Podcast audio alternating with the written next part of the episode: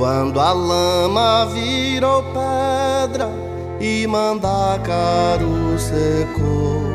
Nos primeiros raios de sol, o agricultor Edmilson Rosendo dá início às suas atividades no campo. Além do trabalho longo e árduo, existia também a dificuldade de levar a produção para outras regiões. Proprietário do sítio Juá, ele produz laranja no município de Matinhas e vende todo o cultivo para as cidades circunvizinhas. Edmilson Rosendo conta que muitas vezes, ao retornar das feiras, teve que deixar seu veículo e toda a produção na estrada e voltar para sua residência a pé, devido à péssima qualidade das vias. Assim que fizeram a terraplanagem da estrada, choveu tanto que a terra ficou bem esburacada. E a gente tinha ido para feira. Quando a gente voltou, o carro da gente nesse tempo era pequeno, não passava de jeito nenhum. A gente teve que encostar o carro e vir de pés, andar 6 km de pés para chegar em casa. Quando estiou, que a máquina passou, foi que a gente veio para casa com o carro. Com a chegada do asfalto, melhorou bastante. Diminuiu o tempo.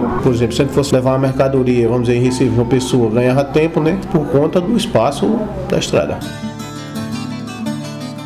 Com aproximadamente 5 mil habitantes, a cidade de Matinhas é uma das maiores produtoras de tangerina do Nordeste e a décima no Brasil, de acordo com o Censo Agro 2017. O município era uma das 54 cidades no estado que vivia em completo isolamento asfáltico e que recebeu os investimentos do programa Caminhos da Paraíba. A dificuldade de acesso de transportes entre as áreas urbana e rural fazia com que muitos produtores perdessem de vender a mercadoria para atravessadores e para outros mercados, comenta o agricultor José Manuel de Souza. Para ele, apesar da boa malha viária, as estradas já apresentam necessidade de manutenção devido ao grande fluxo de veículos pesados. Muitas vezes a gente pedia de vender a mercadoria porque o carro atolava e não viaja no outro dia quando conseguia tirar o carro, sofre muito. Nós tirávamos a mercadoria, muita gente pedia a viagem por causa que a estrada escorregando, o carro atolava, então agora é uma benção, não tem nem o que falar, na verdade. Apesar que não está muito bem bom, né? Que sempre está precisando de uma boa restauração de asfalto aí, né? Mas está muito bom.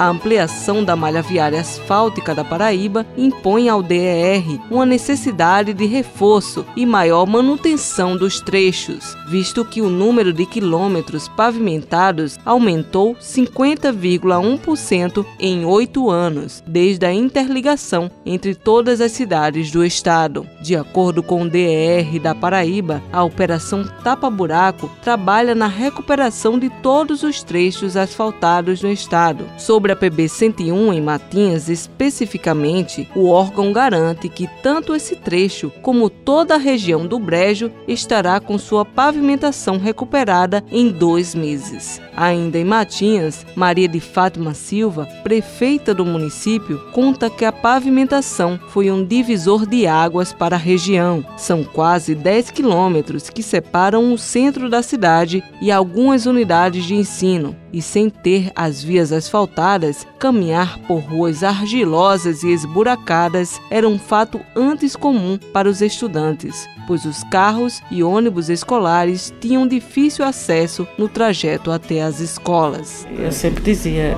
que esse asfalto seria um divisor de águas, porque antes do asfalto, ah, nós sofremos muito aqui.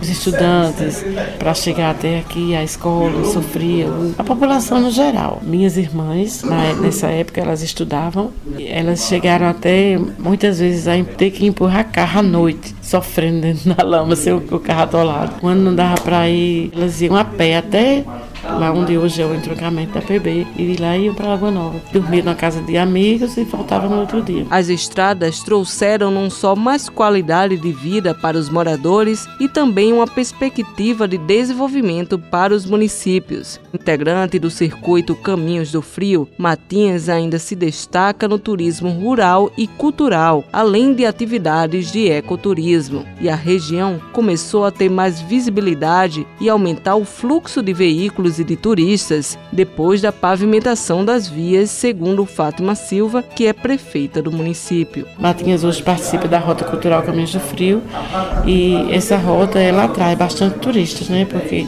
tem o programa de visitas a casarões, trilhas ecológicas. Os turistas gostam muito disso. Nós temos a Cachoeira do Pinga, que é um belo lugar e as pessoas gostam de vir. Esse ano foi assim muito visitado, Matinhas. Veio gente de várias cidades, veio gente de João Pessoa, veio gente até de Recife. E a gente atribui que o acesso contribuiu para isso.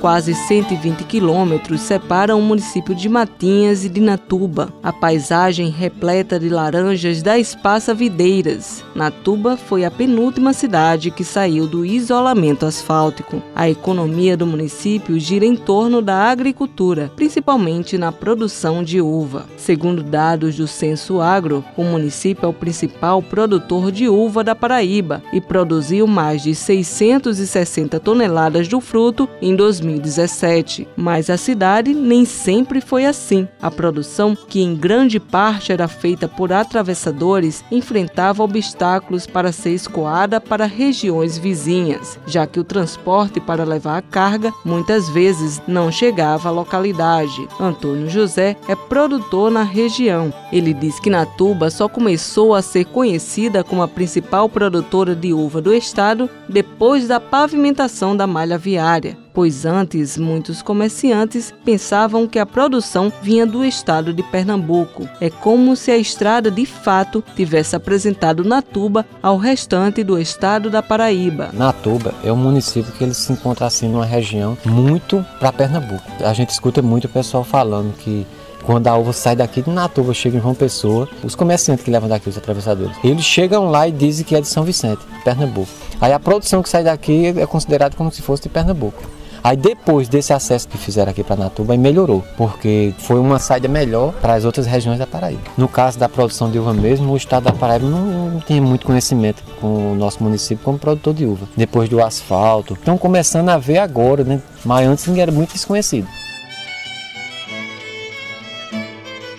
A lama virou pedra, já dizia o trecho da canção Paraíba do mestre Luiz Gonzaga. E quando a lama se transformou em asfalto, trouxe novas oportunidades e melhoria na vida da população das 54 cidades que viviam em completo isolamento no estado paraibano histórias de luta de pessoas e de regiões que não tinham acesso a transportes e, com isso, viviam sem assistência adequada para as necessidades básicas da saúde à alimentação com os trabalhos técnicos de Pires de Camargo, colaboração do gerente de jornalismo Marcos Tomás e produção de Lucas Duarte. A série Caminhos da Paraíba Isolamento Nunca Mais foi uma produção da EPC, Empresa Paraibana de Comunicação. Cibele Correia para a Rádio Tabajara.